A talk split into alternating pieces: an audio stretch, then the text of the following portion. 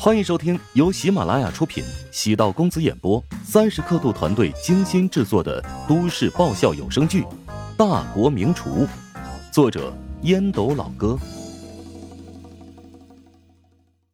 第八百九十八集。乔治是一个害怕麻烦的人，他知道越是高调，越容易被人视作眼中钉。他只是想要打造一块能让家人安逸生活的一亩三分地儿。他不想成为行业领军者，但现在已经不是他能做主，身后的人在推动他，他不得不被动的往前走。乔治在办公室见了几个前来应聘烟影食堂主厨岗位的面试者。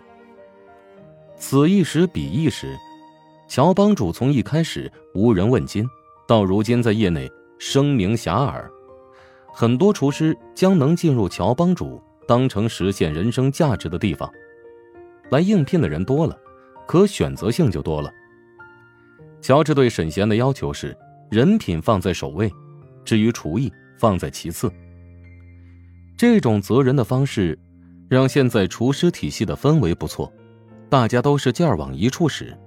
如今三所食堂得到了顾客的一致好评。面试结束，乔治提出一个大胆的计划。准备将食堂的菜单每季度调整一次，每次菜价增幅不低于百分之五。这个计划引起了陈雪华、沈贤等人的担忧。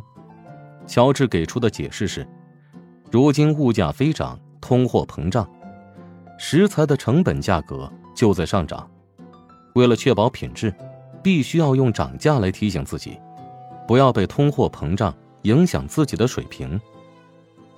涨价也是一种自信心的体现，价格上涨，代表服务水平也要有相应的提升。在涨价这一块儿陈雪华和沈贤没有什么话语权。我靠，我没看错吧？这乔帮主的菜价又开始上涨了，而且还超级高调，在官方账号上挂出了通知啊！妈的，乔治这个狗东西又开始收割韭菜了。周瑜打黄盖，一个愿打，一个愿挨。乔帮主宣布涨价，你看不顺眼就别去捧场啊！哼，一群键盘侠，你们都跟我一样是穷狗，搞得不涨价你就能去乔帮主消费的起似的。我是乔治一身黑，无论涨价不涨价，我都不会去的。楼上我看不是黑粉吧，是穷粉吧？哎呀，看来我的乔帮主之行要尽快完成了，不然我的工资永远追不上乔帮主的消费了。网上出现特大新闻，有一个兄弟。为了能够在乔帮主食堂装一波，竟然卖了自己一颗肾。假新闻和真新闻都分不清，这明显是有人故意造谣，吸引眼球啊！在这一波涨价风波的节奏带动下，如同乔治所料，顾客不仅没有减少，反而在大幅度增长。人的心理，买涨不买跌。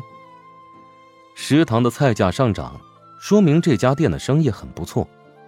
愿意花费五百元客单价在乔帮主食堂用餐的人，他们对价格是麻木的。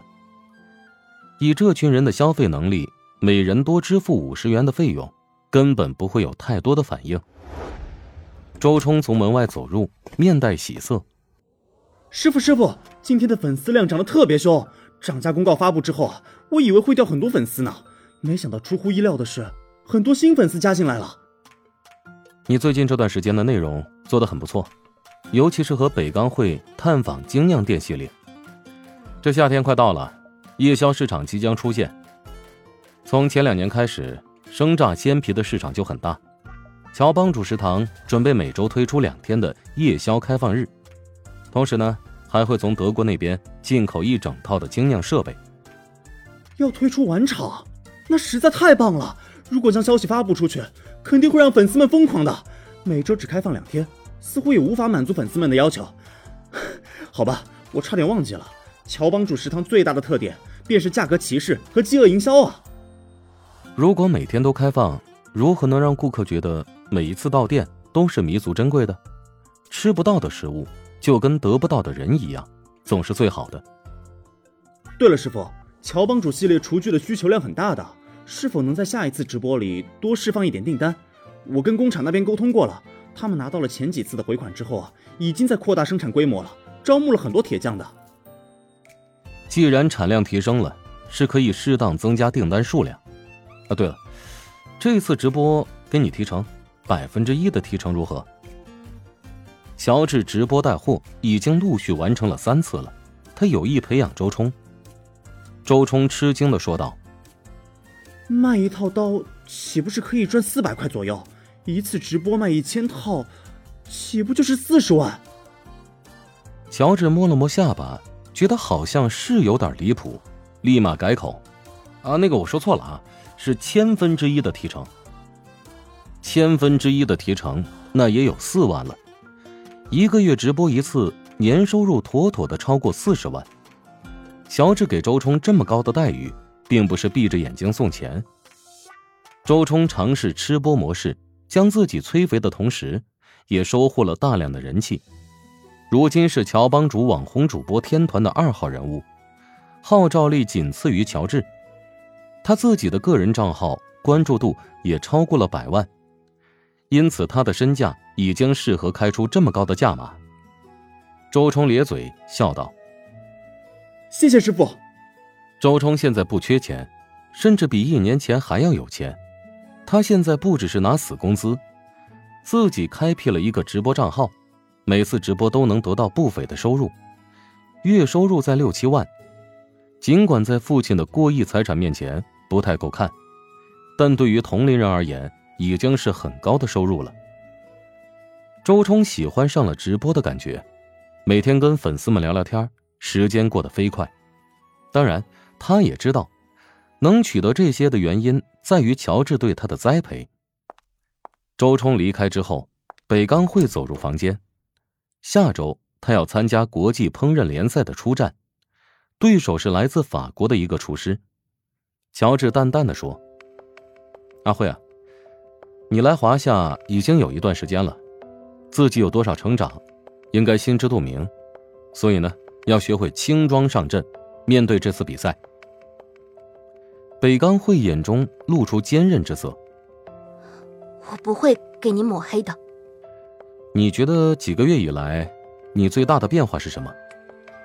我不再关注那些菜式，而会更多的关注客人的需求。每个客人都有各自的喜好。